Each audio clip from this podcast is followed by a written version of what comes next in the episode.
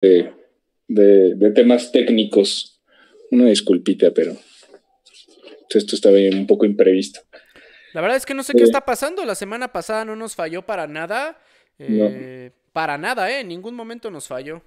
de todavía que me armo aquí mi set de Adela Micha y se traba. Sí, papi. Pero bueno, si quieres empezar con, con, con las palabras para el invitado, ¿de quién, a quién vamos a traer? Oigan, pues tenemos un invitado bien interesante. Interesante, sonó un poco sarcástico, la neta, y me está aquí pintando dedo. Este, pero sí, como decías de la industria editorial y cómo ha cambiado en todo este tiempo y sobre todo en temas de COVID, creo que puede ser bastante provechoso saber, eh, pues, cómo sacarle el mejor provecho a la lectura y a, estos cambios tan, tan drásticos o tan, tan considerables que ha habido entre la lectura análoga y lo digital de ahorita, ¿no? Claro. Este, y bueno, ya, o sea, dándole un poco pie de entrada a, nuestra queridísima invitada, ella es una historiadora, historiadora de profesión, que es como el .001% de la población. Datos del INEGI, ¿eh? Son datos médicos. Sí, sí, sí. Nadie entiende por qué carajos estudió historia, pero bueno, en su foto de graduación aparecen cinco personas, entonces espero que esté orgullosa. ahí este, tengo duda, ahí quisiera saber más tarde si todos los que entraron se graduaron o si hubo varios que desertaron. Ya sé, ya sé. O unieron carreras, ¿no? Igual nada más era una de historia. este, ha sido redactora, redactor en periódicos, redactor en diferentes medios digitales como Sopitas, Cultura Colectiva. El New York este, Times. El New York Times eh, del Estado de México. El Edomex Times. este, le he intentado hacer de locutora de radio, no sé si le salió bien o mal, pero, pero bueno, ahí tiene sus andanzas, entonces el micrófono no se le, no, no lo va a encontrar extraño. Este, es fan del bacacho. Mm, si quieren por ahí comentar cómo armar la mejor cubita sudada del mundo, se los va a agradecer. Bacacho pintado. Bacacho pintadito. Es una hater de nacimiento en redes sociales. O sea, ni siquiera vamos a poner sus redes sociales porque si no les va a tirar ahí pro hate. Este, y si pensaban que yo era Gasparín, pues ella no lo es igual, ella es más un color cheto, yo creo, un sale más, ¿no? Sale más, sale más temprano de la oficina que tú. exactamente, entre amarillo y beige, yo creo. O sea, sí le he dado un poquito el sol. Este, ya, nada, bienvenida, Fer Belmont, Fer Belmont de la industria editorial. Como segundo invitado para este podcast nueva parte de la comunidad de LS Podcast. Bienvenida, Fer. ¿Cómo estás? Eh, bien, pero según yo no soy tan cheto, como dice mi hermano, pero... Pues ahí te ves un poco beige, pero ya no sé si es la luz o qué. por la luz, Yo, yo ahorita ya no le voy a tocar nada a la compu porque no quiero que se pierda la transmisión. Sí, por favor. Entonces, después lo veremos. Todo bien, gracias por invitarme. ¿Todo bien? Este, sí. Pero sí soy fan del bacacho pintado. Bacacho pintadito y creo que viene un poco cruda, ¿eh? Sí, estoy un poco cruda, perdón. Este, si hubiera tomado Bacardí ayer, no estaría cruda, pero pues es que ya no había Bacardí. ¿Qué tomaste, Fer, entonces? Ah, tomé tequila, pero pues las cosas se salieron de control y, y tomé mucho tequila.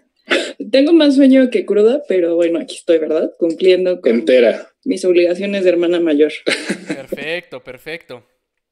Oye, Feri, ¿qué onda? O sea, platícanos un poquito. A mí no tanto porque te vi casi diario 27 años. este, pero platícanos un poquito dónde estás, en qué trabajas, cómo llegaste ahí. Este, ah. ¿quién es Fer Belmont de lunes a viernes, además de compartir el godinato con nosotros? Pues ahorita trabajo en Penguin Random House, el grupo editorial, que es una de las editoriales más grandes a nivel mundial. Y llegué ahí pues por un golpe de suerte, supongo. La verdad es que sí, aunque soy historiadora, nunca me he dedicado a nada que tenga que ver con la historia, más quejarme de películas históricas que están mal hechas. Y de los libros de la SEP, creo, ¿no? Y de los libros de la SEP también me quejo, y de cualquier cosa histórica que esté mal hecha. Pero, o sea, cuando salí de la carrera empecé a trabajar en medios digitales y entonces, pues me dedico a cosas que tienen que ver con redes sociales y con análisis, con contenido y con muchas cosas. Y por eso llegué a la editorial, donde manejo las redes sociales y pues llevo toda la parte de digital. pues de la parte de marketing, que va para redes sociales, campañas, métricas, etcétera. O sea, prácticamente donde está la lana, ¿no? Sí, ¿no? Pues una editorial donde más puede estar la lana. Este, no, en realidad la, la, lana en la editorial está en, no quiero decirlo, porque por si alguien lo ve de la oficina.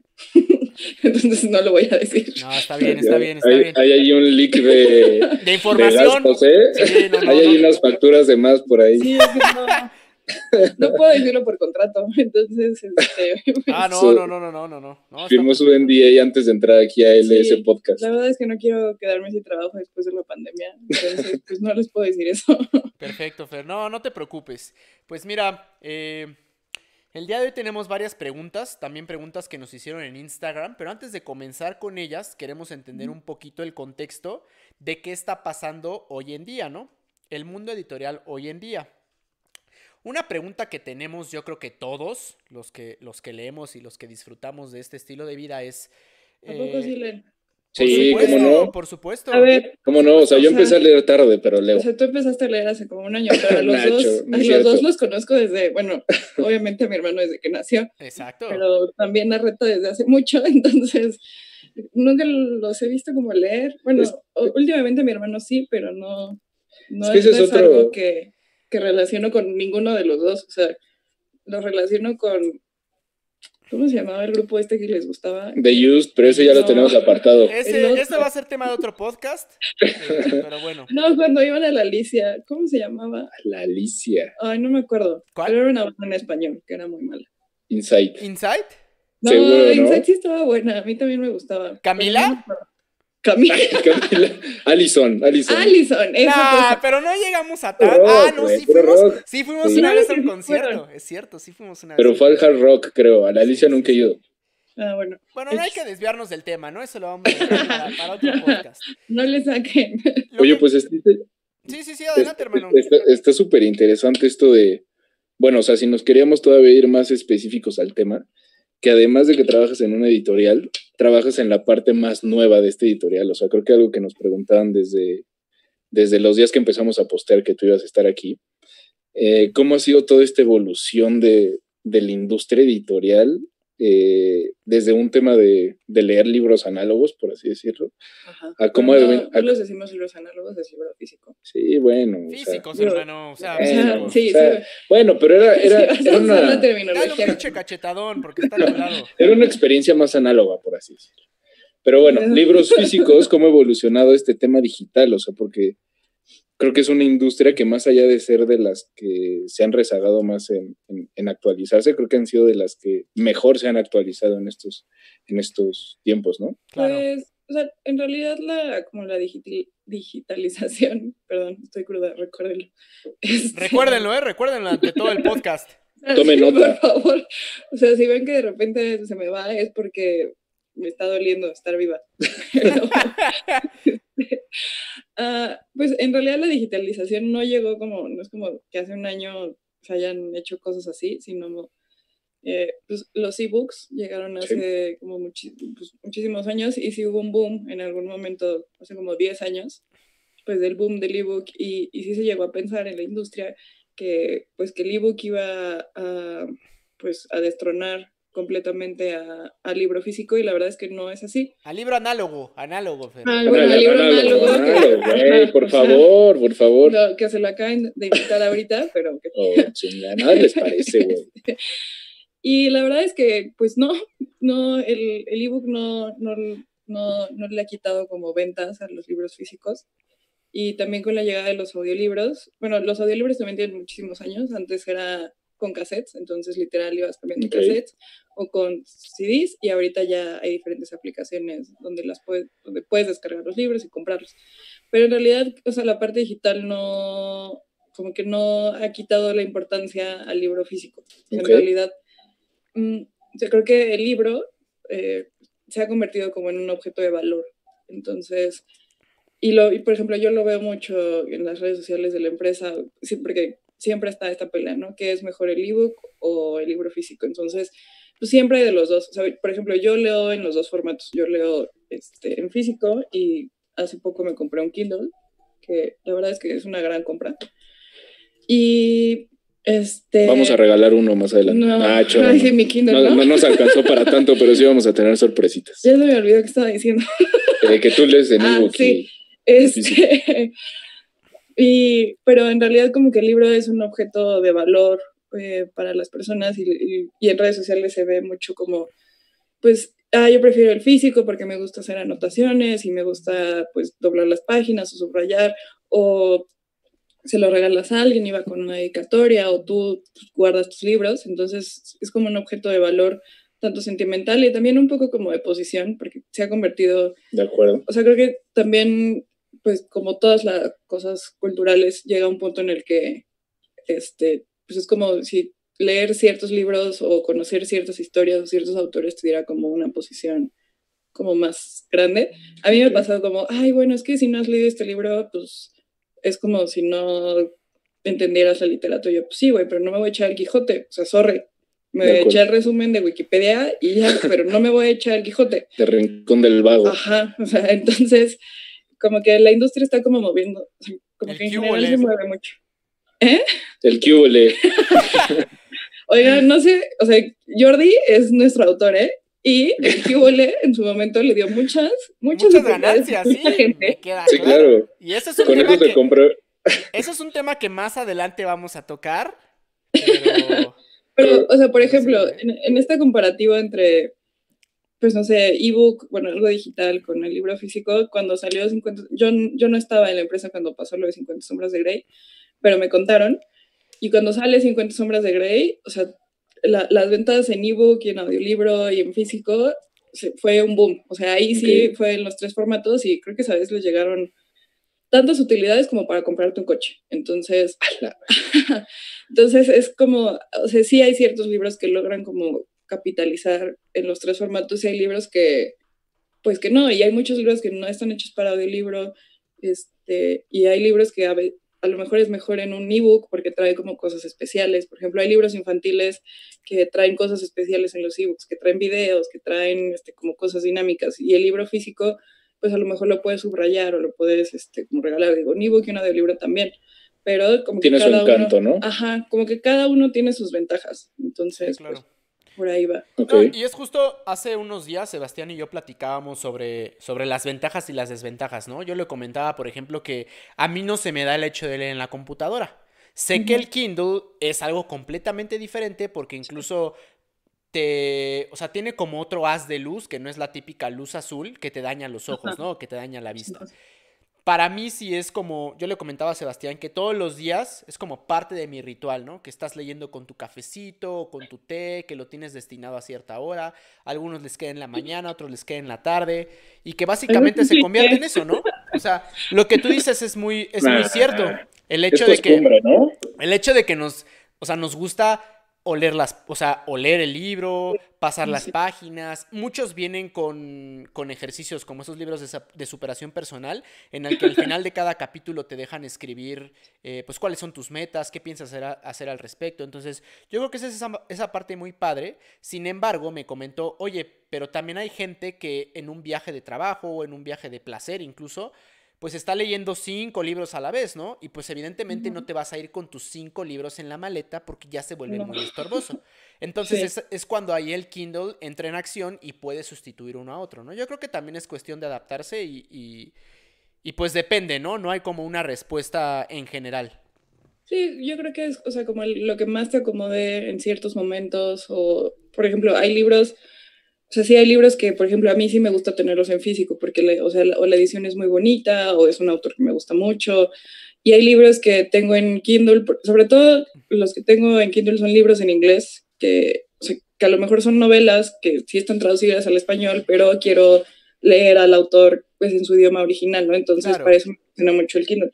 Y también, o sea, lo sé en la carrera, o sea, tanto en la licenciatura como en la maestría, la verdad es que la mayoría de mis lecturas eran en la computadora. Entonces, como que, porque pues, son textos que a lo mejor no están aquí en México y que te mandan el PDF de otra escuela u otro profesor y como que te acostumbras, pero creo que sí depende mucho como de qué estés buscando. Si quieres, pues que tener un librero que esté bonito, bla, bla, bla, pues está padre, pero si quieres llevarte, yo aquí tengo como 20 libros, entonces y hace poco que me fui de viaje tres semanas, pues me llevé esto y con esto tuve y ya no tengo que venir con mis claro, libros de este tamaño. Entonces, sí, por pues, practicidad, ¿no? Sebastián, porque en su vida ha leído 20 libros, pero por eso se Sí, queda no. ¿Qué pasó? ¿Qué pasó? Por ¿Qué eso se pasó? queda, está despistado un chavo, pero, pero bueno. Justo eso iba a comentar Le- hace le- Les ratito. puedo contar una anécdota de Sebastián. No, no, Sí, no, sí, no, por no, esa la vamos sí, a por contar al final. No, sí, por En favor. temas, an- por favor. temas anexos, temas anexos. Lo No, cuento sí. al final o ahorita. Ah, dale. Ok, bueno. Cuando éramos niños, en la escuela, la primaria donde íbamos, Era muy chiquito, ¿eh? era, es- era, sí era muy, muy pequeño. era muy pequeño. O sea, era más tonto que ahorita. O sea, ahorita es un adulto Sí, tonto. imagínense, Antes era un niño imagínense. tonto. Ok. Entonces, en la escuela donde íbamos, en el Cristóbal, todos los años había una feria de libros. Entonces, Ah, claro, ¿cómo olvidarla? librerías. Bellísima. Yo feria era libro, la ñoña que siempre salía con un chorro de libros y mi mamá era como, "Ay, chale, esta niña, ¿no? Y mi hermano nunca, pues nunca compraba, nada más iba a ver como los juguetes, porque había como rompecabezas y Sí, güey, había como acertijos y Sí, cositas. juegos de mesa también. Sí, muy Sí. chidos, la neta. Yo me compraba Yo como el yo me compraba como el de la guía de perros. eh, Ah, o pues sea, mira, por ahí va, tipo, ¿sabes? ¿Por qué creen que nos llevamos tan bien, carajo? Por ahí va más o menos. Y entonces mi mamá le dijo, no me acuerdo si fue en esa feria o fue en otro lado, pero el punto es que él nunca compraba y entonces un día decidió que quería un libro. Y, Me lo- decidí, güey. Ya eran muchos Era- años sin leer. y según yo todavía lo tienes ahí guardado. o sea, era un librito de este tamaño. Es que el. Las reglas del fútbol. O sea, Ah, se compró Güey. el reglamento de fútbol y lo leyó. Y ese fue como el libro que, el único libro que, Que leyó marcó como su vida. Güey. 16 años, fácil, porque me acuerdo que, por ejemplo, a mí mi mamá me regaló Mujercitas Ilustrado y a mi hermano le regaló La Isla del Tesoro, ilustrado también de las mismas ediciones. Y el güey nunca lo leyó. Sí lo entonces- leí, güey, pero lo leí al revés, que esa es otra historia Ah, también. bueno. Este, leía primero las páginas derechas que las izquierdas. Sí, eso, y eso Terrible, lo hacía desde terrible. chico también. Con Y los los chinos hacen eso. Creo Sí. que era un poco disléxico. Creo que eh, eres un poco tonto, más bien. No, yo lo metería en dislexia, nada más. Bueno, pero hacía eso y entonces el primer libro y el único libro que leyó en 16 años fue Las reglas del fútbol, lo cual es una gran historia. Güey, lo voy a buscar en Kindle y en audiolibro, No, seguro ahí estoy segura de que está ahí en tu librero. Estoy Bueno, 100% pero es practicidad, lo voy a llevar a todos lados. Este, oye, pues eh, creo que, bueno, algo que te iba a preguntar ahorita que estábamos hablando de, de los autores y de, de estos autores raros como Jordi Rosado y así. eh, ¿A qué crees que se deba este, este éxito o este boom que dices como de estas sagas o, o libros especiales? Este, ¿Crees que se deba a que el libro, o sea, es, es, es muy bueno, a que le hacen mucho, mucha comunicación y mucho ruido? o que simplemente es como un, deno- como un denominador este, entre los gustos de las personas, o a qué se debe este, este hitazo. Por ejemplo, Jordi Rosado, ¿por qué crees que haya vendido tanto? ¿Porque él Porque, ¿Tenía otro programa El que Porque el libro es bueno. se me hace que ese sí lo leíste tú, güey? Es que, por ejemplo, no es un mal libro. O sea, si tratas como. O sea, no es un mal libro dentro de los temas que toca o al público que busca como llegar. O sea, porque el libro no lo puedes estar. pen- O sea, no puedes pensar los libros iguales. O sea, porque un libro de autoayuda no va a ser lo mismo. O sea, un libro de autoayuda de Jordi Rosado no va a ser el mismo que el de Osho o que este o una novela histórica o un libro de Stephen King. O sea, tienes que pensar al, al- a los libros en- dentro de su propio universo. Entonces, hay libros que sí le hablan a, todo el público, como pueden ser, no sé, las novelas de Stephen King o George Martin o Harry Potter, o sea, que, que están como más eh, amplias hacia...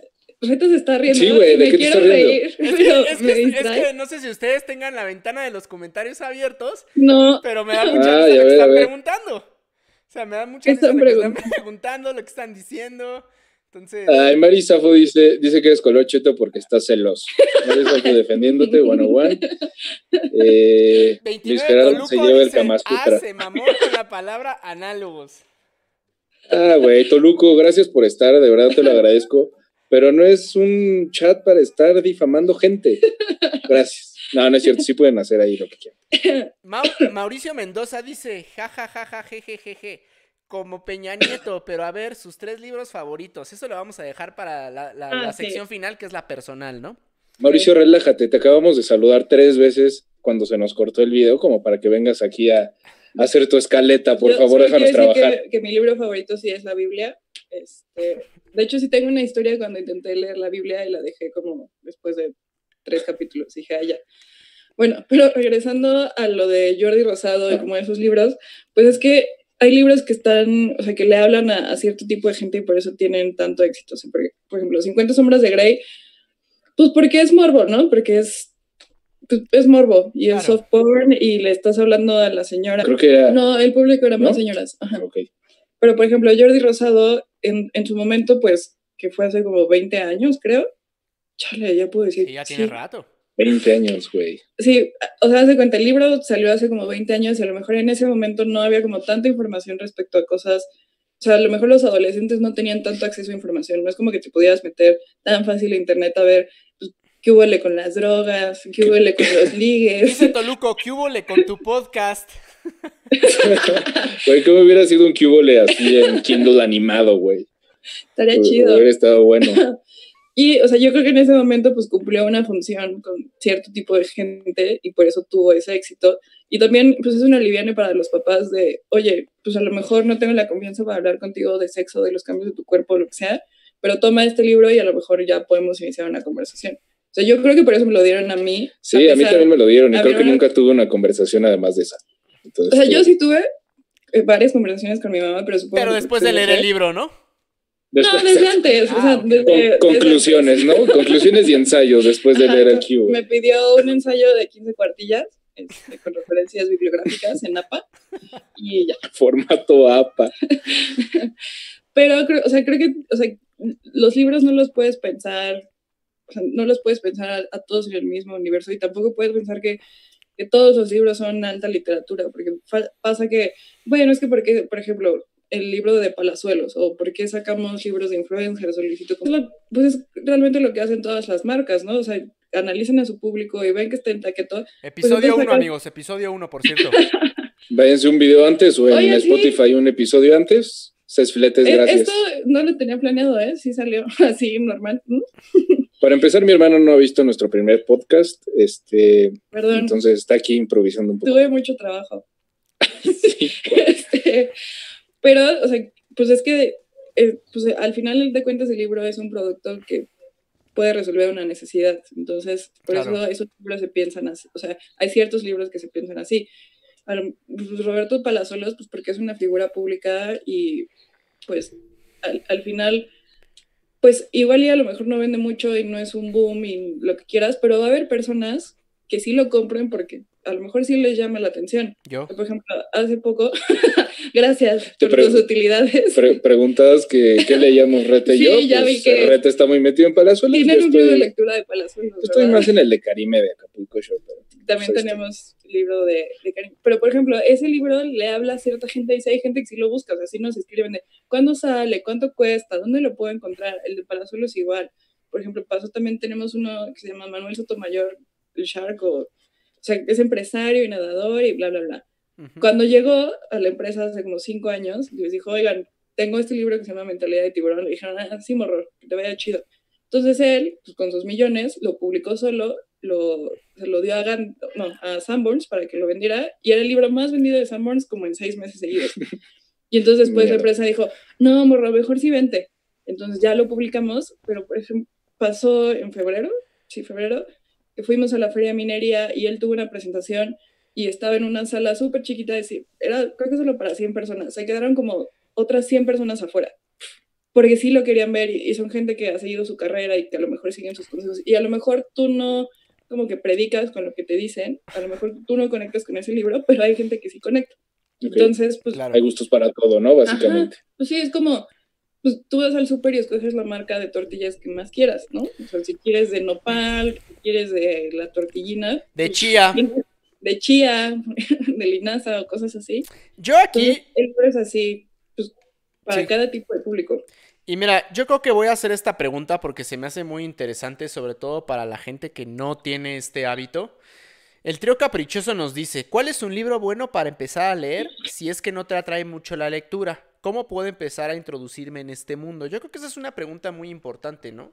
Porque realmente, o sea, el adoptar el hábito de la lectura te tiene que gustar. Pero si tú me preguntas a mí cuál fue el libro que, leíste primero, la verdad no me acuerdo. Pero ¿cómo podemos hacerle ahí para, para empezar a, adoptar ese hábito, no? Pues, o sea, creo que a lo mejor si no tienes el hábito, no, o sea, no, no, a lo mejor no, no forzarte como a, bueno, ahorita me voy a leer los, este, no sé, todos los que ha escrito Stephen King, que son una cosa así.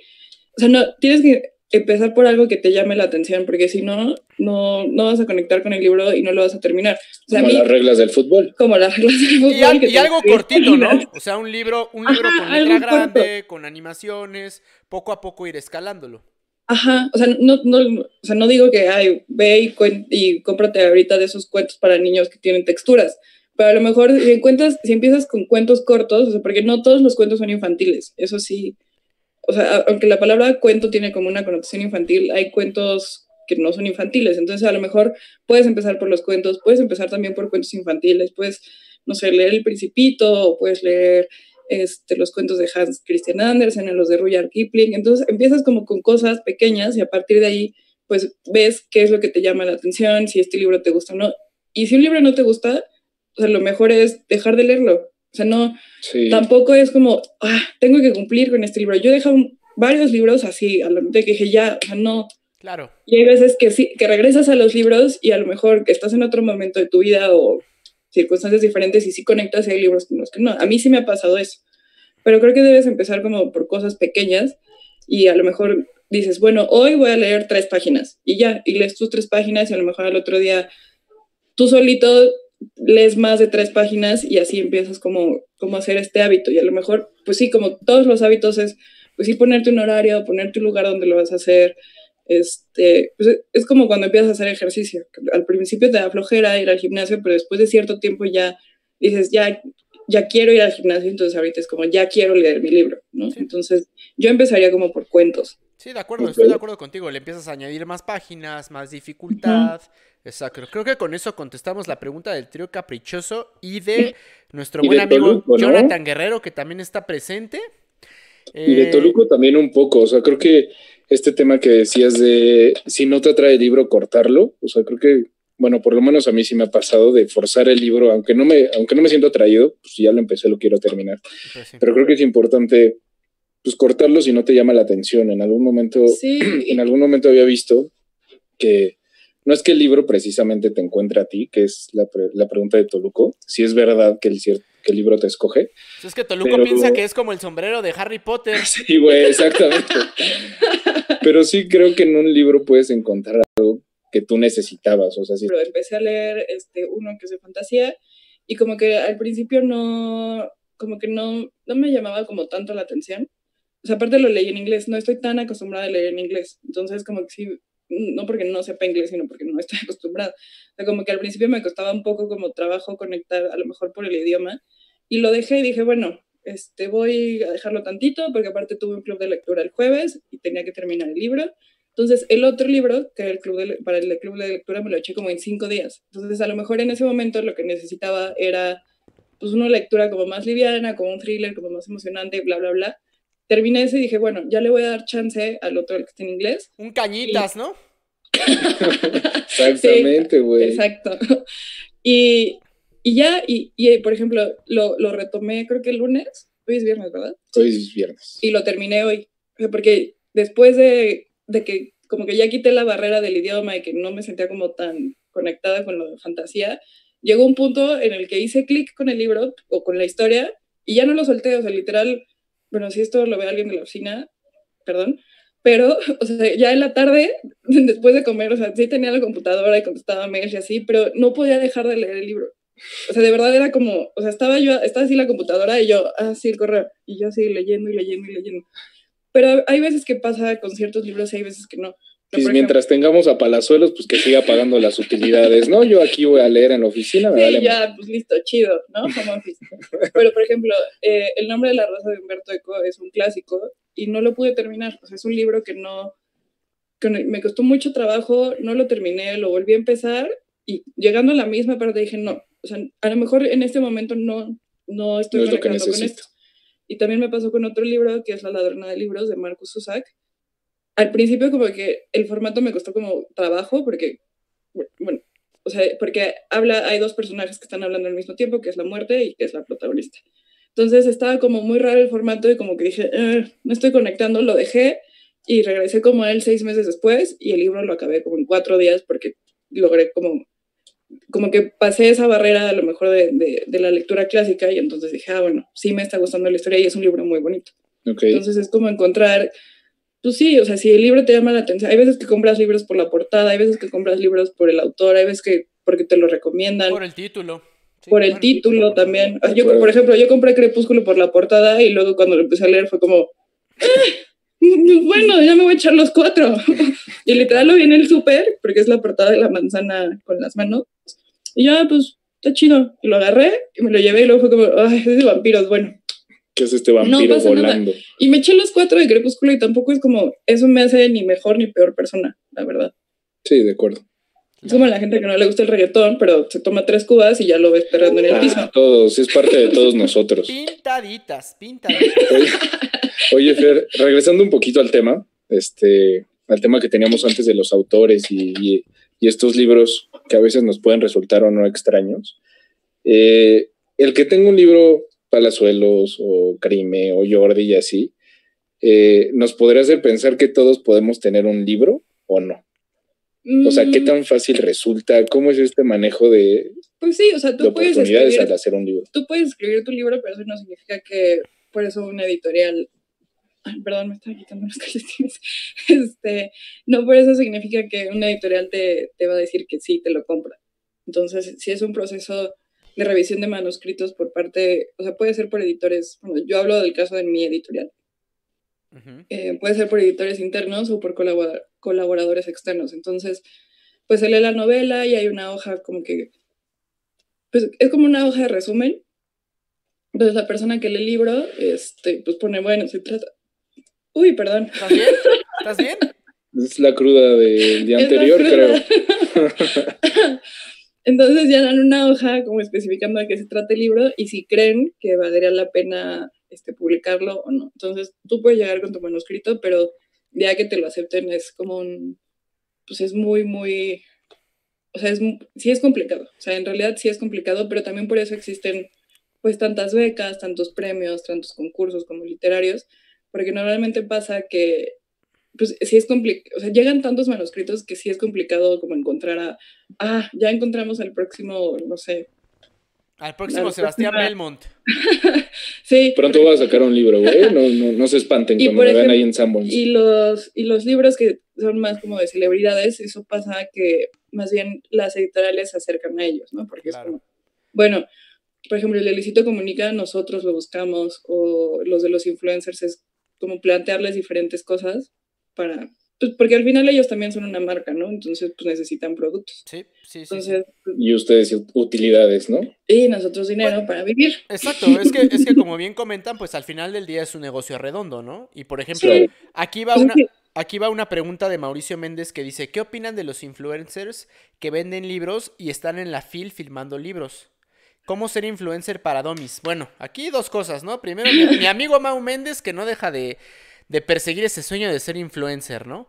Pero yo creo que justo como tú lo comentas, ¿no? O sea, el hecho de ya ser una figura pública, pues te abre camino a si sí. eres un, un, un, escritor desconocido, ¿no? O sea, como lo comentábamos, sí, claro. Palazuelos, Luisito Comunica, la gente de Acapulco Shore, incluso ustedes los buscan, pues, para generar, o sea, yo lo veo al igual que, perdóname si estoy mal, pero al igual que otra industria, ¿no? O sea, así como la sí. industria automotriz se acerca a los influencers para sacar coches, así como los comerciales de cocina, así como los comerciales de cualquier otro producto, pues al final de cuentas es un negocio redondo, ¿no? O sea, ustedes también necesitan ese apoyo de saber, oye, mira, pues esto no necesariamente es contenido académico, pero es algo que le gusta a las masas. O sea, es algo que sabemos que se va a vender, es algo que sabemos que va a tomar utilidades, o sea, es algo que nos va a hacer crecer, ¿no? Es que, o sea, creo sí, que también, sí. no sí, justo como, y creo que no se puede ver, o sea, tan blanco y negro. Por ejemplo, yo he estado en la FIL, yo llevo dos FIL, Guadalajara, y en las dos he estado en firmas de libros de influencers, sí, desde que empieza hasta que apaga. Y se atascan, ¿no? Se atascan, o sea, me, me eché las de Juquilo, me eché a Ami, que es un colombiano, me eché a Calle Poché. El de Yuya. Eh, eh, no, Yuya está con Planeta. Es la competencia, competencia chavo. competencia. Pero tenemos a Luisito Comunica, Luisito ¿no? Comunica, y mis pastelitos, la bala, o sea, he estado en todos esos y es que no, no, no, esos, y, y, y aunque pareciera como, ay, bueno, es que a lo mejor ese libro pues está chafa y no es un premio Alfaguara y no es Horacio Quiroga escribiendo poemas. Pues no, a lo mejor no es alta literatura, pero es que no puedes pensar todos los libros como alta literatura, no puedes estar esperando que, que todos sean un premio Alfaguara o que sean este, una pluma que te va este, a cambiar la vida, ¿no? O sea, no, no, no, no, todos los libros tienen que ser eso, o sea, los libros también pueden ser entretenimiento, o sea, así como películas o como series, o sea, la industria de editorial se puede pensar también como una industria de entretenimiento, que es lo que estamos tratando de hacer ahorita con pandemia. Pero, y, y, son libros que, o sea, sí, es de un influencer, pero son libros que están bien hechos, o sea, están bien producidos, están bien trabajados. O sea, el, el libro de Luisito Comunica es un, es un libro muy bien hecho, o sea, las fotos están bien, la edición está súper bien, el papel es diferente, la impresión, o sea, como que sí le, no es, no es que los demás libros no nos importen, pero también es dar un producto de calidad, que sea un influencer que a lo mejor tiene una connotación no tan positiva entre ciertas personas, porque tienen sus seguidores y los seguidores los compran. O sea, las Calle y Poche, que son unas chicas colombianas, llevan 70 mil libros vendidos. O sea, van como seis reimpresiones. Y eso es muchísimo. E, es muy complicado que un libro este, supere el tiraje de los 20 mil.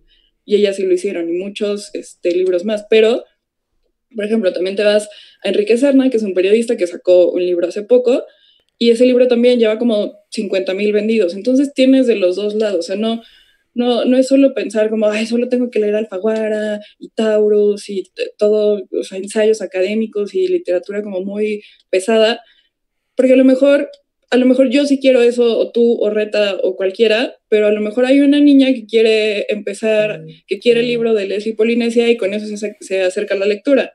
Y entonces a lo mejor de Leslie Polinesia brinca a otra cosa.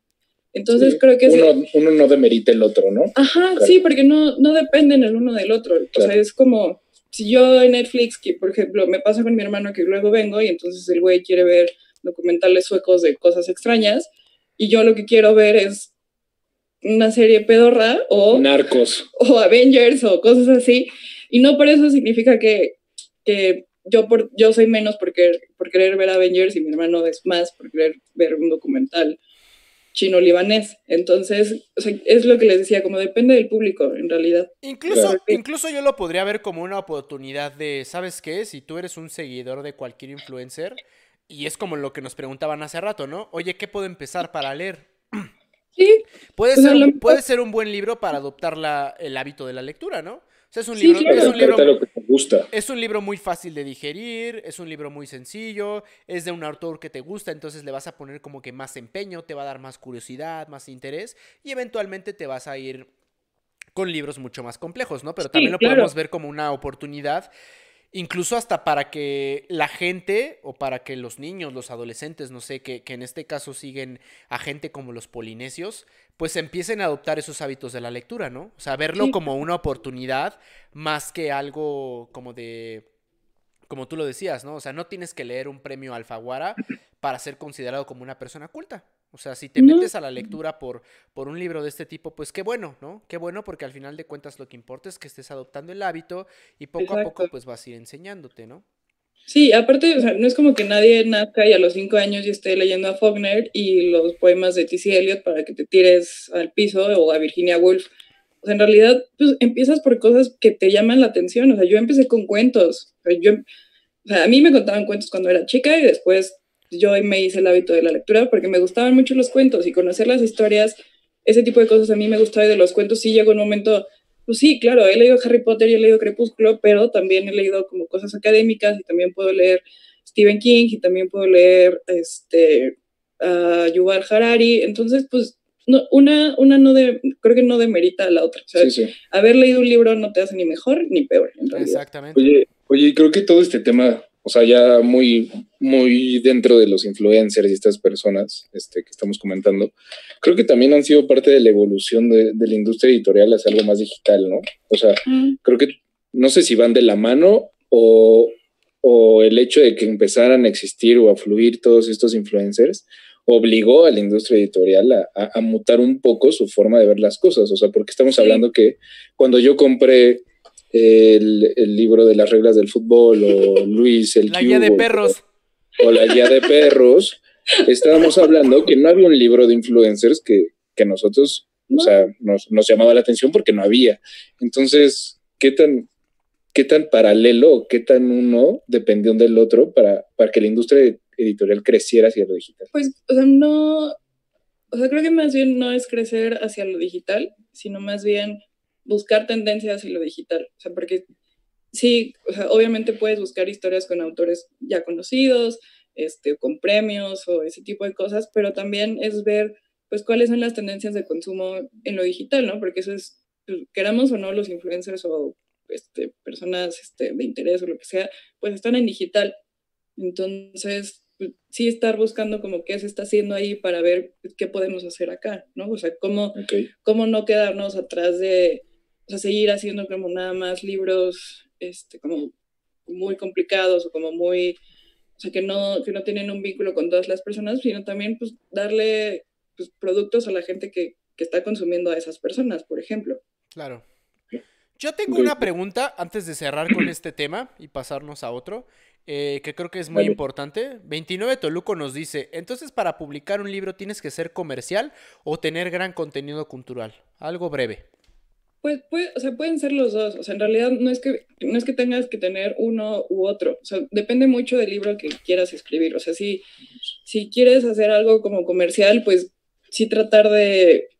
Es que, por ejemplo, no sé de qué libro este, se puedan estar imaginando, pero por ejemplo, si quieres escribir una novela de ficción, pues que esté bien escrita, que estén bien construidos los personajes, este, o por ejemplo, si quieres hacer algo como más, pues, a lo mejor infantil, pues sí tratar de hablarle al público infantil, o si quieres hacer uno de autoayuda, o uno de dietas, o este, uno de meditación, o sea, más bien es como saber específicamente qué, qué es lo que tú estás buscando comunicar, y entonces a partir de eso, pues construye ese libro. Okay.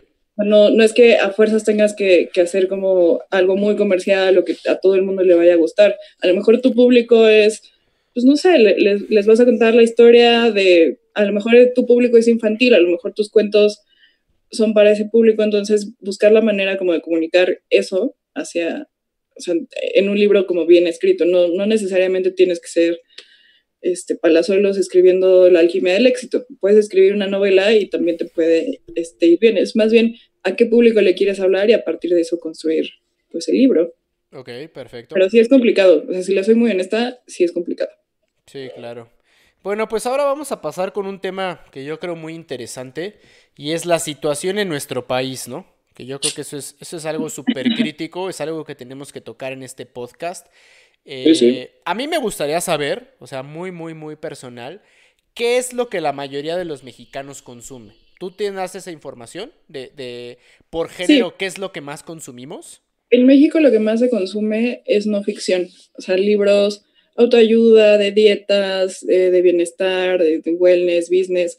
Eh, son libros de no ficción, tanto en ebook como en físico, como en audiolibro. O sea, al menos o sea, de los datos que nosotros este, tenemos y sobre nuestros libros, lo que más este, se vende es no ficción. O sea, aunque pareciera que, o sea, yo en realidad no soy muy fan de la no ficción, entonces, pues no, no me he acercado como a ese mundo, pero sí es de los que más se vende. O sea, autores como, no sé, César Lozano, Mario Guerra, que, que, que buscan como a lo mejor comunicar este, cosas como médicas o de bienestar, lo hacen en un lenguaje muy sencillo y por eso tienen como un vínculo con la gente. Entonces, eso es lo que más se vende, pero en realidad eh, las ventas pues, más altas son, siguen siendo en físico.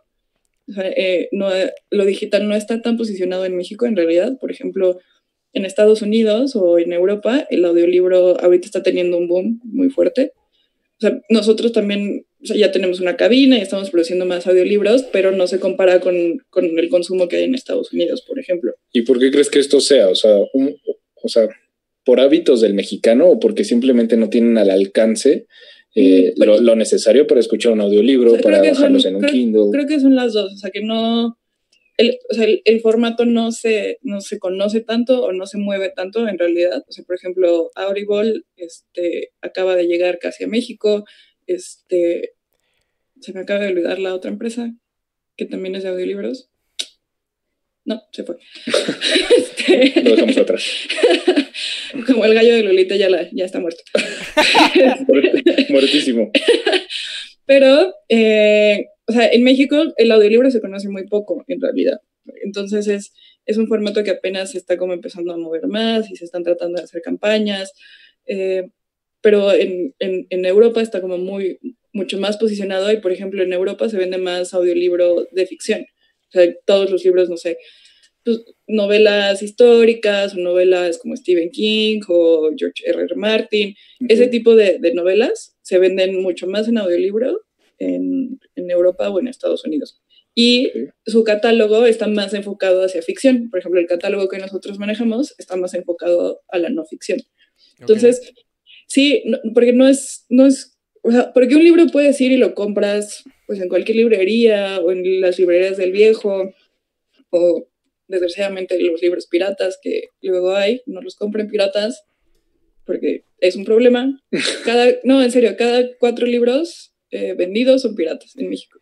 Cada cuatro, Cuatro de diez. Cuatro de diez son piratas. Que esa es una pregunta que, que, definitivamente tenemos, tenemos que hacerte, Fer. ¿Dónde compramos los libros? Porque justo cuando nosotros, o sea, Sebastián y yo estábamos planeando el contenido, decíamos, bueno, o sea, estábamos haciendo la analogía de los libros análogos, estábamos haciendo la analogía. sabía, sabía que lo ibas a soltar ahí. Estábamos haciendo la analogía, por ejemplo, en la industria de los alimentos, ¿no? Existen los pequeños productores, los productores artesanales, que si bien le puedes comprar eh, como a los comercios locales, también teníamos esta duda de cómo funciona en el tema de los libros, o sea, ¿dónde los podemos comprar?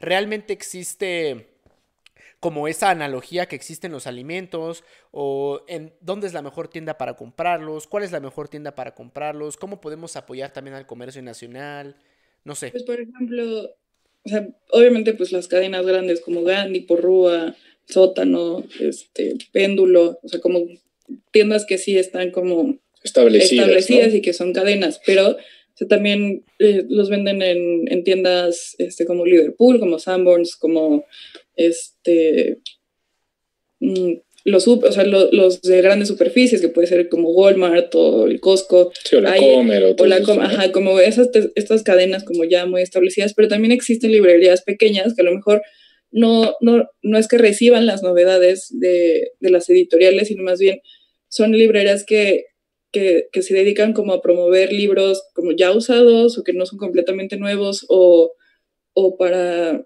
o de editoriales más pequeñas que son como las librerías de viejo que encuentras en el centro, en Coyoacán. Pero, por ejemplo, si vas y compras un libro en un puesto de periódicos en el centro, seguramente el libro no, el libro puede ser pirata. Y nos ha pasado en firmas de libros que la gente llega con un libro pirata. Y se los tenemos que quitar. Y entonces. Ay, pensé que ibas a decir, pero pues aún así hay que firmárselo, ¿no? Sí, sí, sí, no, no, no, o sea, es que, por ejemplo, no podemos dejar que esa persona llegue con un libro pirata con el autor. O sea, porque también es cuidar como mucho al autor y cuidar como la experiencia del autor con, su, con, con, con, sus lectores. el de Comunica, pero en blanco y negro, ¿no? O sea, la foto está ahí ya como el, el homework book. nos pasó en una firma de libros con Silvio Almedo. Silvio Almedo. Ah, yo sí sé quién es. La sexóloga, ¿no? La sexóloga, el libro no era de sexo, pero este, en la fila, pues les vamos poniendo papelitos con su nombre para que cuando lleguen, pues ya lo firmen, ¿no? Y vimos que era, que era pirata, entonces lo quitamos y le dimos otro, o hay veces que los mandamos a comprar. Esa vez fue como, ya nos queríamos ir, entonces fue como, toma el libro, no compres pirata y ya pásate. Pero sí es como, o sea, es importante como revisar la calidad cuando compres un libro en, en una tienda que no es muy, como muy grande. Pero, por ejemplo, las librerías de viejo, las librerías este, que hay en el centro que no, lo que les decía, que no venden como novedades o libros nuevos, esas, e, esas pequeñas librerías también pues necesitan pues venta y necesitan clientes, porque al final de cuentas no, no, no siempre tienes que comprar un libro nuevo. O sea, en esas librerías también puedes encontrar como libros pues viejitos o, o a lo mejor como clásicos o primeras ediciones que también este, pues ayudan como a la industria editorial, ¿no? Sí, a una industria un poco más pequeña, ¿no? Oye, Fer, y, y, siguiendo esta línea de, del mexicano y qué consume el mexicano y demás, eh, sabemos que, bueno, han, han, dicho en repetidas ocasiones los últimos años que el mexicano está muy atrasado en la lectura, que, que casi no lee, que el promedio de libros al año está muy atrasado. Eh, en comparación, bueno, más bien comparando México con industrias editoriales de otros países y demás, ¿dónde estamos posicionados ahorita? O sea, estamos muy mal, estamos en el hoyo, estamos mejorando, estamos viendo hacia el futuro, estamos... Es que, o sea, hay que hacer como una diferencia porque muchas veces el mexicano no lee. pero más bien es como ver qué, qué está leyendo, porque leer puede ser, pues a lo mejor estoy Los leyendo... subtítulos, ¿no? sí, los subtítulos o, Exactamente. O, o sea, pero en cuestiones de cuántos libros lee un mexicano o en cómo está como la, pues sí, cómo estamos posicionados, pues sí estamos posicionados mal. O sea, el último estudio que se hizo el año pasado del INEGI, eh, creo que bajó como un 10% el hábito de lectura, que es muchísimo, si cuentas cu- cuántos millones somos en el país, y se leen en promedio tres libros al año por persona, lo cual es poco, pero, o sea, también, o sea, y esto va a sonar súper chairo, pero pues es que también hay que pensar pues, en cómo está la economía del país, o sea, los índices de pobreza, los índices de educación, o sea, en realidad no es que el mexicano no quiera leer, es que más bien hay muchos mexicanos que no tienen acceso a la lectura, o sea, no, no hay acceso a la lectura, no, no hay esta facilidad para comprar un libro o para tener un libro o una biblioteca, porque hay veces que, pues sí, a lo mejor no vives en una ciudad muy grande y a lo mejor vives en un pueblito y no, pues no, no tienes cómo acceder a los libros. Entonces creo que también, o sea, no, no es como estar diciendo como, ah, es que los mexicanos no leemos, ¿no? Sino creo que es un panorama como más, más amplio. Y también es como tomar en cuenta que cuando te preguntan qué lees, pues si, si están hablando de libros, si están hablando de escuelas, si están... Porque estar, o sea, estar en el celular también cuenta como lectura. O sea, aunque estés leyendo Twitter Claro. o sigue siendo lectura. Aunque leas la caja de atrás del cereal, eso es lectura. Entonces, más bien es como, creo que especificar este, hábitos de lectura respecto a libros o hábitos de lectura respecto a otras cosas. Pero respecto Ok. a libros sí estamos muy, muy bajos. Pero creo que sí tiene que ver con... pues, es que en realidad, por ejemplo, si... Aparte los libros sí son caros. Pero... Y hay gente que, o sea, ¿qué hago con estos 250 pesos? O le compro comida a mi familia o me compro un libro. Pues Un obviamente... le voy a cartón, ¿no? Un cartón, exactamente, güey. entonces, pues sí, o sea, a lo mejor las, las prioridades de todos son distintas, entonces creo que se tiene que analizar como desde esa perspectiva. Claro. Aquí Mary nos pregunta, y creo que va muy relacionada al tema. Entonces, ¿crees que las nuevas generaciones en México leen más o va en baja este hábito? ¿Cómo es que se comporta esta, esta curva, esta tendencia?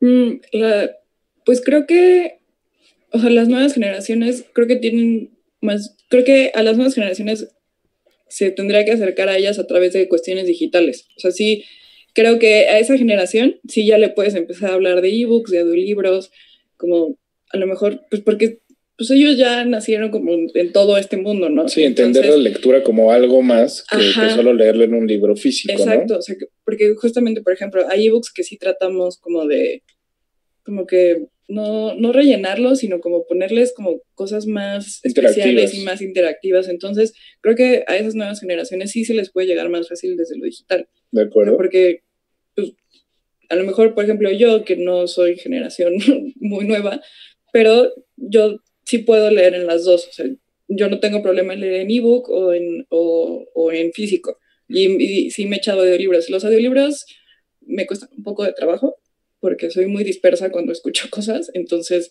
a lo mejor no, yo no he hecho clic con eso. Pero creo que las nuevas generaciones, o sea, creo que ahí la industria tiene como una oportunidad como de acercarse a través de lo digital. Entonces, y creo que eso es lo que se está buscando también con los influencers, con este, pues, nuevas dinámicas de lectura. Creo que a partir de eso pues, se podría como es- pues, retomar un poco. Y también tiene que ver, creo que los niños pues sí copian mucho lo que ven pues de sus papás. Entonces creo que también, pues, si tú ves a tu, bueno, a lo mejor- yo no veía a mis papás leyendo, pero ellos me leían a mí en la noche. Entonces yo lo jalé de ahí tal vez. Oye, ¿y a, y a- y a Sebastián no le leían? Nah. A él Sí, pero su yo, de yo- vainilla y a yo- dormir. yo todavía era más disperso, güey. ¿O, es- o estaba en otro cuarto? ¿o ¿Qué le pasó? Oye, sí, no sé por qué, si No, a mí también me leían, güey, pero pues yo también era muy disperso. O sea, recordemos este tema de la dislexia y demás. ¿Ya lo dejamos de atrás? tonto. Gracias. ¿Pero Este, te, te leían libros análogos o ebooks? No, análogos, güey, análogos. Ojalá hubiera habido audiolibros, güey, porque pues, eso sí me los hubiera Pero aventado. sí había, había cassettes. ¿Audiolibros? O sea, pero Ay, teníamos, pero audiolibros no usábamos. no, pero teníamos unos libros que eran los cuentos de Disney y entonces cuando te aparecía una imagen, al lado venía como para que le picaras Ese y estaba reproducía un chido. O sonido. sea, como interactivos, ¿no? Era como interactivo y, o sea, en ese momento era análogo, y, pero ahora esas chido. cosas se pueden hacer eh, en lo digital, o sea, pues a lo mejor los papás que le dan el, el, iPad a un niño, a lo mejor en ese momento le descargas un cuento que es interactivo y entonces lo vas acercando. Sí, yo me acuerdo muchísimo, o sea, cuando, cuando, cuando empezaba como toda esta tendencia digital de periódicos, de libros y demás, donde decían que los periódicos iban a morir y que los libros también. Y pues que hay periódicos que sí ya se murieron. O sea, sí se murió, o sea, sí, o sea, no estoy, no estoy generalizando, pero creo que también no es un tema de, de, o sea, más bien, creo que es un tema más de transformación. O sea, como dices, igual y ahorita los niños chiquitos no están tan acostumbrados a, una lectura física y la mejor forma de, acercar, de, acercarse con un niño chiquito para que se acostumbre puede ser algo más digital, un audiolibro, pues un ebook. Que, es, que, es que es igual que todas las industrias, o sea, te tienes que adaptar a, a las nuevas corrientes. Como eres. Porque sigue siendo una industria más, o sea, que hagamos libros y que sea algo cultural, este, comillas, este, no quiere decir que, que, no, que nos tengamos que quedar rezagados o que tengamos que ver el libro como algo sagrado, ¿no? Porque pues, no, no, es así, es, es, una forma, es un producto más. Sí, a lo mejor no, no te estoy vendiendo este pancito bimbo con muchísima grasa y azúcar, ¿no? A lo mejor estoy, estoy vendiendo un contenido cultural, pero este, sí, sí, sí tienes que adaptarte a las tendencias, si no, pues bye, o sea, se, se, se acabarían. Sí, el negocio se cae. Claro.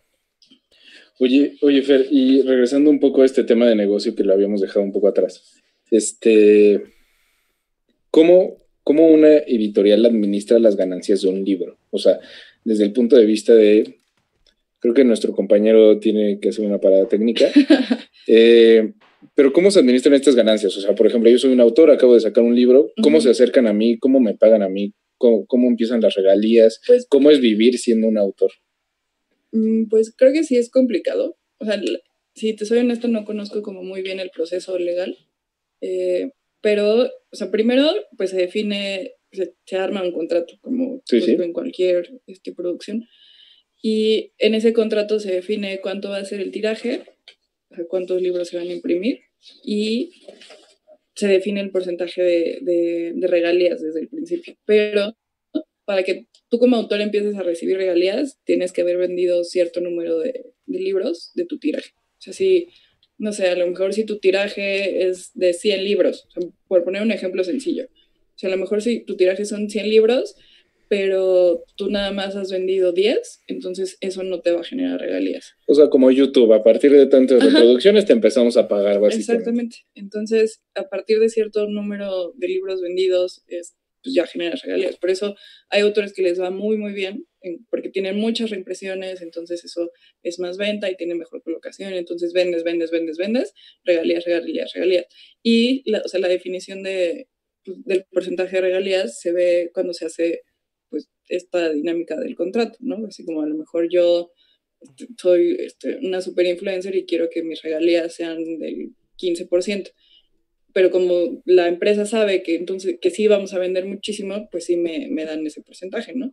Claro. Entonces es, pues es una negociación, como, pues como en todos. Y sí, depende mucho de, pues, del tiraje y de cuánto, o sea, de si el autor vende mucho o no.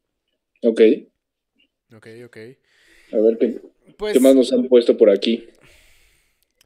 Eh, yo creo que ya contestamos a todas las preguntas. Sí, Menos sí. la de mis tres libros favoritos que, ¿cómo se llamaba? Mauricio, que me andaba ahí buscando. ¿Cuál? Con Peña Nieto, GGG. Ah, Mauricio, por favor. Pero la Biblia, el de AMLO. Ah, Oye, sí. Fer, Que yo, creo que, yo creo que ya vamos a entrar a esa parte, ¿no? ¿O ¿Tienes alguna pregunta más? No, solo quería contestar una pregunta que Jonathan nos hizo en, en, en la semana en nuestras redes sociales. Ah, sí, saludos a mi Eh, hermano Jonathan. que era recomendación de un libro, o sea, que le cuesta trabajo seguir el hilo de un libro y demás. Creo que ya tocamos este tema, pero pensando lo que Jonathan es una persona como Luis, como yo, como tú, o sea, ¿qué, qué libro le recomendarías para acercarse a la lectura? Ah, híjole. O sea, creo, creo que tiene que ser un libro que te atrape desde el principio, o sea, que sea fácil de leer, digerible, no sé. Sí, estoy pensando. Ay. Las crónicas de Narnia, ¿no? Oye, sí, Las Crónicas de Narnia es un gran libro, para empezar. Pero ¿crees que sí te atrape? Yo no lo he leído, A mí la verdad no se me antoja. a, a mí Pues es que más bien, creo. o sea, tendría que saber qué le gusta a Jonathan. O sea, porque yo le puedo recomendar las cosas que a mí me gustan y que a mí me han atrapado, pero a lo mejor a Jonathan no le, no, no le produce como a lo mejor la misma, o sea, a mí las crónicas de Narnia sí me hace, sí se me hace un libro muy bonito y que sí puede atrapar y es como buena literatura infantil, pero pues a lo mejor a él no le gustan esas cosas y no sé, le gusta el thriller o el biografías de deporte, ¿no? Ajá, o sea, por ejemplo, a lo mejor si le gustan los deportes le diría que lea los de Alberto Lati, tiene varios, Ah, entonces esos están chidos. O, pues, no sé, o sea, más bien necesitaría saber qué le gusta, porque no, creo que no todos pueden empezar con, Con lo lo mismo. Entonces, Pues Jonathan, esta es tu oportunidad de, de revivir en este chat. Eh, si todavía alcanzas a preguntar de aquí a que terminemos este podcast, te podemos dar algunos consejos para que sigas con Alex. sí, porque un o sea, una recomendación general, pues sí es como complicado. O sea, te diría, pues los clásicos, pero los clásicos, pues no, no son una lectura sencilla. Sí, Aquí ya, ya nos contestó, de hecho, Jonathan dice, la verdad es que al, prin- al principal que me atrapó son libros tipo Los hornos de Hitler, como Ah, los ok. de los tiempos pasados. O sea, historiador, Ah, historiador igual que tú, Fer. A, Sí, a- a- historiador de a él lo que le gusta es la historia. Ya Ok. pasó del 00.1% al 00.2, güey. Es que hay varios eh, históricos que son buenos, pero, o sea, por ejemplo, Ken Follett es, es, hace novela histórica muy buena, pero son libros gigantes. Pero podrías empezar con John Grisham, tiene uno que se llama Las seis tumbas de Múnich. Es como Apúntale. thriller, suspenso, detectivesco, eh, histórico. ¿Cuál otra? Espera, estoy pensando. Las seis tumbas de Múnich, ¿no? Ajá.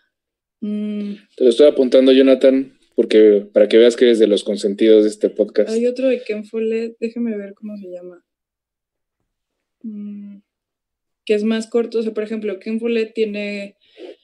Se tiene una serie que habla eh, de antes de la Primera Guerra Mundial, durante la Primera Guerra Mundial y en la Segunda Guerra Mundial. O sea, abarca como 100 años, pero lo hace a través como de diferentes familias. Pero eso sí, son libros de este tamaño. Claro, muy... y por ejemplo, si le gustan ese tipo de libros, pues le, le recomendaríamos empezar con un libro muy cortito, ¿no?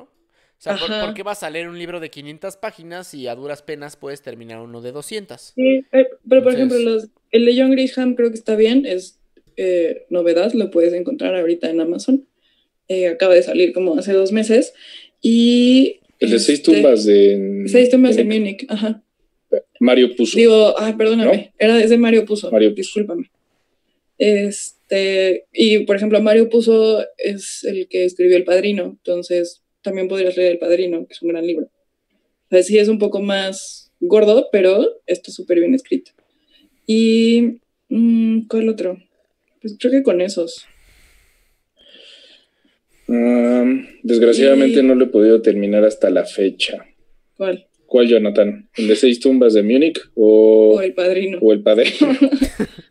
¿O qué hubo le? Ah, Que no has también terminado tengo- desde hace algunos Ahí también años tengo otra historia con mi hermano, que con el Q. vio El Padrino por primera vez Ah, en su sí. vida hace dos semanas.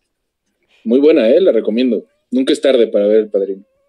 Mm, Por ejemplo, de John Grisham puedes leer Ajuste de Cuentas, que también es histórico, tiene que ver en la Segunda Guerra Mundial. Entonces está cool. Claro. Y creo que ya. Aquí Mauricio Méndez, otra vez, está muy activo Ajá. Mauricio Méndez. Sí, después Muy, de ghostearnos sobre- en dos semanas y no contestar ni un mensaje, solo robar ideas. Ya sé, ya sé. Después de que le decimos que nos veamos y nunca puede porque es un hombre muy ocupado.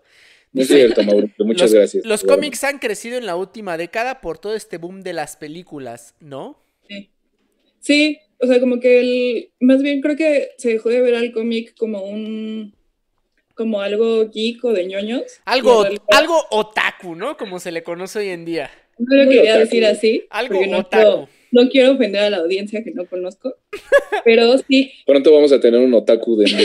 Ah, Ojalá, güey, no conozco ni uno, pero por favor, Pero, por comuníquense. ejemplo, o sea, eh, la- los cómics o la novela gráfica ya no solo se limitan a cosas de superhéroes como de Marvel o de DC. Hay muchas novelas que, o sea, que a lo mejor están primero escritas como una novela normal y que después pasan a la novela gráfica. Y hay novelas gráficas muy, muy buenas. Por ejemplo, hay, hay, un, hay un libro de, este, de Laura Esquivel que se llama Lupita le gustaba planchar, que era, es un libro que se Ay, a mí también. Yo no, o sea, ella literal era de, de No, por eso, pues mis Ajá, camisas. ¿Qué ajá, pasó? sí, ajá. Mis ajá. camisas y lo que me voy a poner mañana. Como si no las Este es un podcast serio, Luis Gerardo, Sí. por favor. Mis papás están aquí afuera. Nos están viendo igual que Mari Carmen, que ya nos escribió por aquí. Bueno, pero por ejemplo, ese libro salió hace muchos años y, ha- y hace como seis meses lo sacamos en novela gráfica. Y entonces también es otra forma de acercarte al libro. A lo mejor pues, la novela no se te antoja, pero está ilustrado y entonces... Pero planchar sí, ¿no? Me voy. Ah, no es cierto, no es cierto. no es cierto. Ah, es un método más sencillo de atrapar a la gente. Ajá, ¿no? y por ejemplo, no sé si se acuerdan, no sé si vieron la película Extraordinario o Wonder, que es de un Sí, niño sí, sí.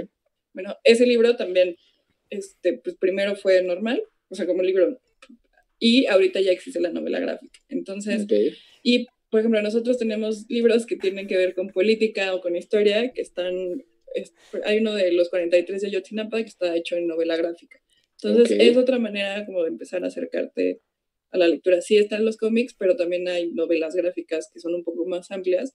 Y pues, sí, la, la, la, la lectura puede ser más sencilla. A lo mejor, si no, si no te atrae ver una página llena de, de palabras o de letras, pues a lo mejor acercarte a través de, de eso. Y hay muy, muy buenas. Sí, creo que también ahorita hay mucha oferta, o sea, tanto de novelas gráficas como también de varios ilustradores que están haciendo libros, Sí, ¿no? y, O sea, hay, y hay autores que, que hacen las dos, lo hacen súper bien. Por ejemplo, este Neil Gaiman, que, bueno, no sé si conozcan American Gods y Coraline y Stardust.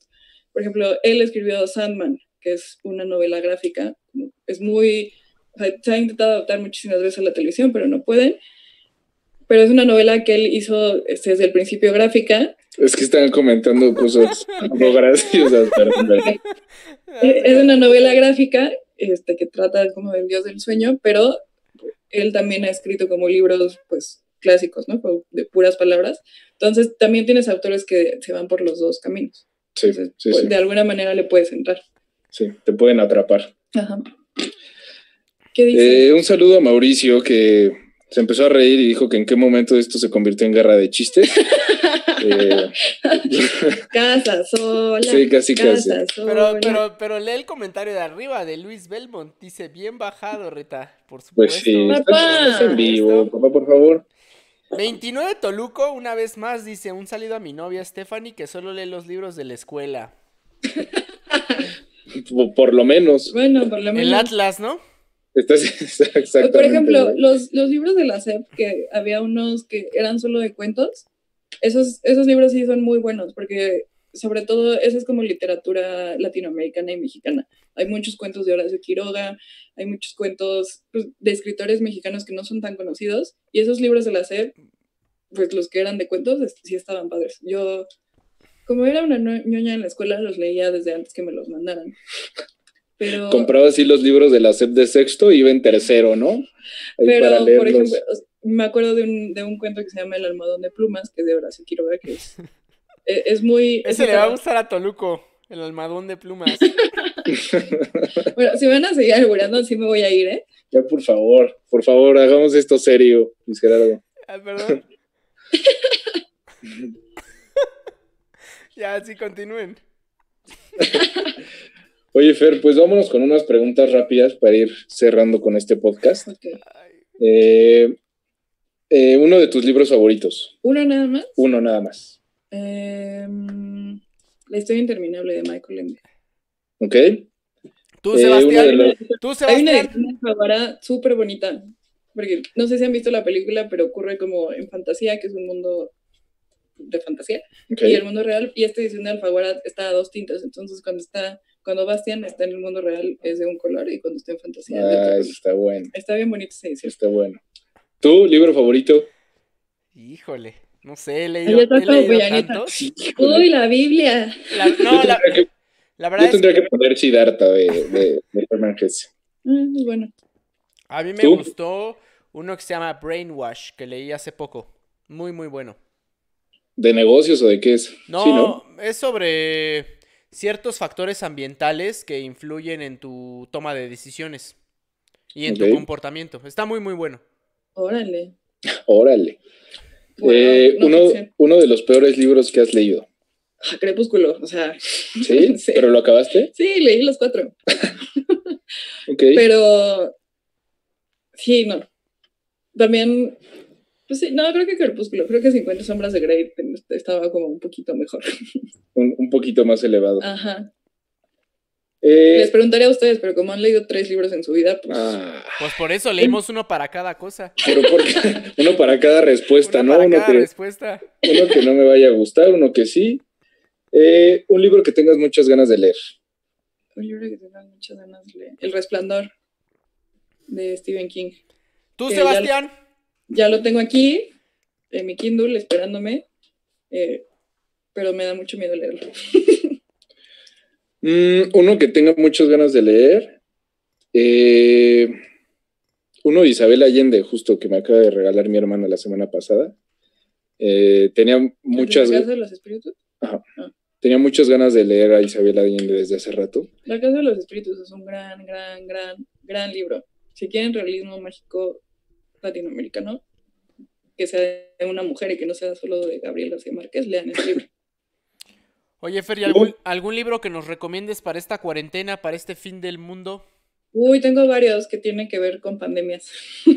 Vas. Eh, está La Peste de Albert Camus, que justamente pues habla de la peste. Es bueno la Eh, peste. ah, esperen, lo tenía aquí anotado. Mm. Aquí está. Eh, Guerra Mundial Z, que pues, si vieron la Ah, película con Brad Pitt, ¿no? pero el libro es completamente diferente y es Ah, muy bueno, la verdad. Este, el de Camerón, de Giovanni Boccaccio, es un libro súper viejo, es como de 1530, y justamente habla de, pues, de cómo se preparan, o sea, es durante la peste negra en Europa, entonces habla de una familia que se encierra como para prepararse para el apocalipsis y todo lo que se desata socialmente y políticamente. Ese le puede interesar a Jonathan. Este, ¿cuál otro? Mm, ensayo sobre la, la ceguera de José Saramago. Ah, sí, yo lo leí en la preparatoria. Ah, bueno. Yo o sea, leí el túnel. Esto es una. El túnel es de Sabatón, no de José Saramago. Ah, sorry. Este, este se trata que una enfermedad empieza a dejar a toda la gente en el mundo ciega.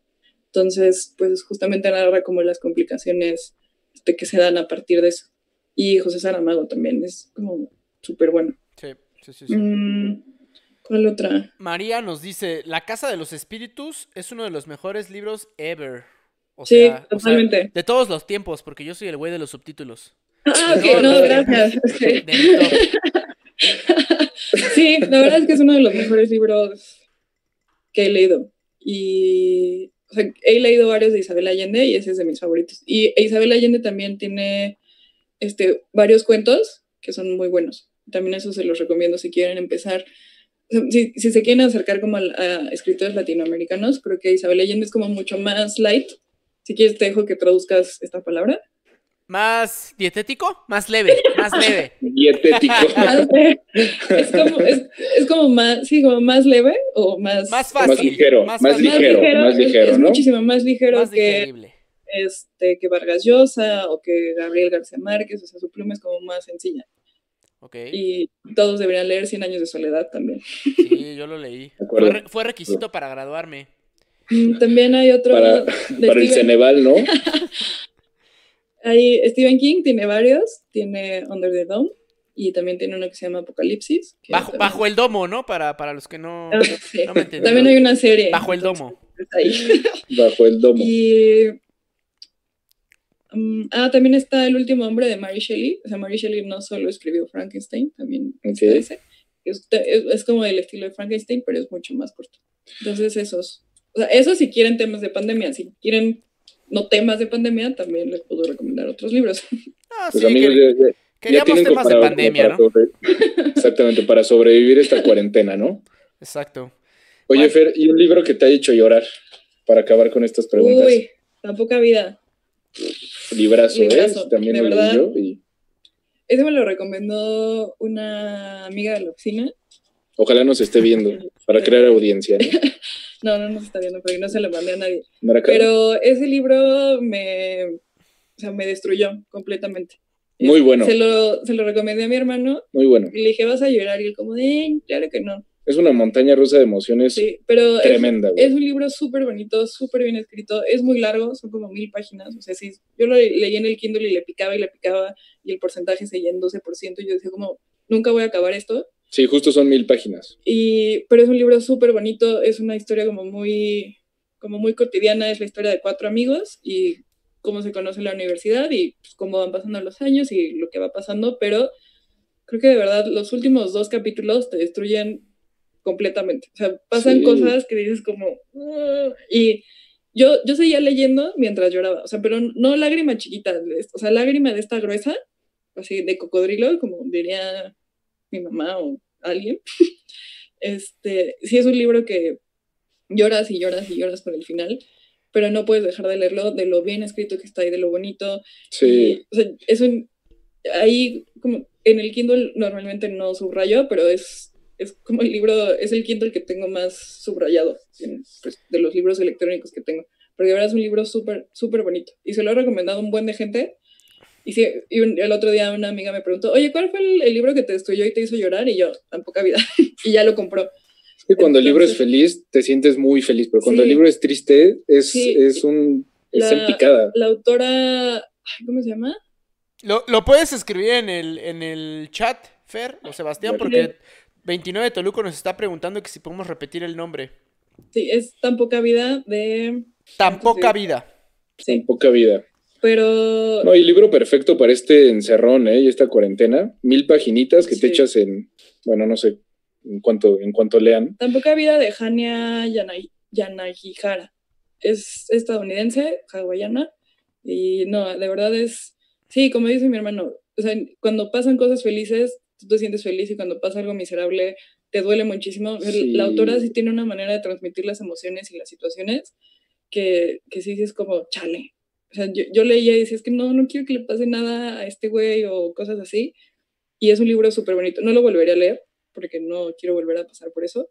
Pero sí puedo decir que sí está como en mi top 5 de libros de la vida.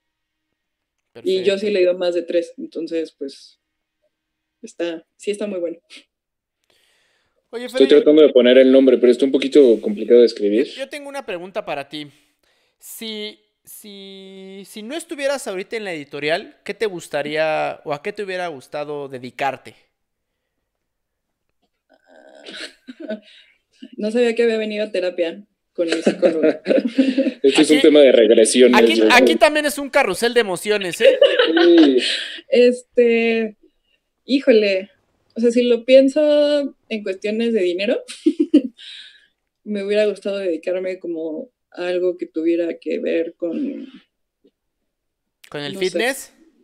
No. Ah, perdón. No, pues no sé, como cuestiones de logística o cosas con números, eso me hubiera gustado. O sea, tipo financiero, económico, algo así. No, más cosas de logística. O sea, como una ingeniería. Sí, como una ingeniería. En la que sí estabas, pero te saliste, ¿no? Pero me salí. pero a lo mejor eso sí es de dinero. Y si no, eh, o sea, si pudiera seguir como mi sueño y no morirme de hambre en el camino, pues yo creo que algo así cultural con libros o en un museo. O a lo mejor me hubiera gustado seguir en medios, pero medios es muy mal pagado. Entonces, pues tuve, tuve que abandonar este eso. Ese sueño, ¿no? Ajá, porque la verdad es que sí me, o sea, sí me gustaba mucho y me gusta mucho escribir, pero pues no paran bien. Uh. Tal vez eso sería. Oye, Fer, y para darle conclusión a estas preguntas, y, más en esta época de COVID y de pandemia, ¿cómo crees tú que la industria editorial pueda cambiar a partir de esta pandemia? Eh, en temas de hábitos de lectura, en temas de qué, qué van a buscar las personas, eh, cómo esta industria se puede o no transformar dependiendo de lo que estamos viviendo ahorita. Pues creo, o sea, creo que después de esto la gente va a estar, y, y, no solo después, sino creo que ahorita, o sea, la gente sí está buscando como cosas de entretenimiento, pero también está buscando como información.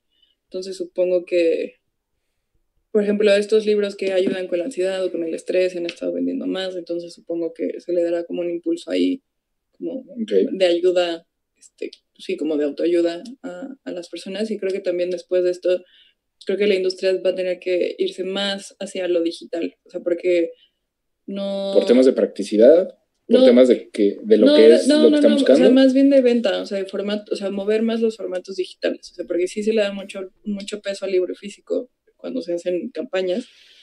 Entonces creo que después de esto sí empezar a promover el ebook y el audiolibro como como, una primera opción. Ajá, o sea, que no sea que, que o sea, que, que, la gente lo tenga en su imaginario colectivo, ¿no? O sea, que sepa que existe esa, esa opción, porque en realidad creo que mucha gente no sabe que está eso, ¿no? Entonces, pues sí, encontrar la manera de posicionar el ebook y el audiolibro como otro formato de lectura, porque, porque mucha gente piensa, por ejemplo, que el audiolibro no es leer, y en realidad lo que haces cuando estás haciendo un audiolibro, cuando escuchas un audiolibro, es lo mismo que haces cuando lees, porque cuando tú lees, pues lo escuchas en tu cabeza. Es la misma atención que te requiere, ¿no? Ajá, entonces, y cuando escuchas un audiolibro, tu cerebro está haciendo lo mismo. Entonces es también posicionar eso. O sea, no es, no es que pongas un disco de fondo, ¿no? O sea, estás como tratando de, claro. Pues, de aprender algo. Entonces creo que eso es lo que tiene que hacer la industria. Está bien. Buenísimo, buenísimo. Muchas gracias. Pues para cerrar, queremos hacer este, esta dinámica, este giveaway, pero te dejo ah. a ti, Sebastián para que, para que eh, expliques cuáles son las reglas para los que se quedaron hasta el final de, este episodio. Pues nuestra queridísima invitada, Fernanda Belmont, fue muy amable en regalarnos tres libros que tenemos aquí. Tres libros, ¿eh? tres libros que tenemos aquí para que sobrepasen la cuarentena de una mejor manera. Eh, si quieres, Fernanda, preséntalos uno a uno. Bueno, este es un asunto pendiente de John Katzenbach. Katzenbach es uno de los escritores este, que, bueno, que escribe más thriller y, suspenso. Es un libro, escribe muy ligero, sí, ya sé que se ve gordo, pero les juro que se lo van a echar en tres días, porque escribe como muy ligero y muy bien. Y pues sí, es como un thriller, como de suspenso, entonces está padre. Ok. Eh, Cecilia Haren es una escritora irlandesa y ella escribió Postdata Te Amo, que seguramente han visto la película. Y esta, esto es novela romántica, sí es muy cursi ella, pero escribe muy bonito. Y, o sea, este no es como una historia tan tradicional, porque, bueno, se llama Belira y lo que trata es, este, es una mujer que, que se puede convertir en pájaro, entonces ahí como pasan varias cosas. Y está lindo, o sea, pues, a veces leer algo de romance no está mal poquito de amor, ¿no? La razón para, de estar contigo. Para no perder la fe. hay varias películas de esta serie de libros. Entonces, pues es la historia de un, pues, de un perro con su familia y como este, pues el vínculo que tiene con su, con su dueño y cómo revive y lo va buscando. O sea, si vieron la película ya saben de qué se trata. Que creo que esto también es para llorar un poquito, ¿no? Sí, seguro van a llorar. O sea, si tienen un perro que ya se les murió como a mí, seguro van a llorar. Y ya. ¿Qué están poniendo? ¿Ahora qué te escribieron o qué?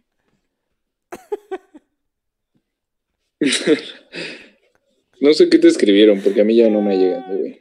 Yo, yo, yo, sí vi que, es, que, que, me escribieron. Preguntan que cómo le hacen para ganarse uno de esos tres títulos.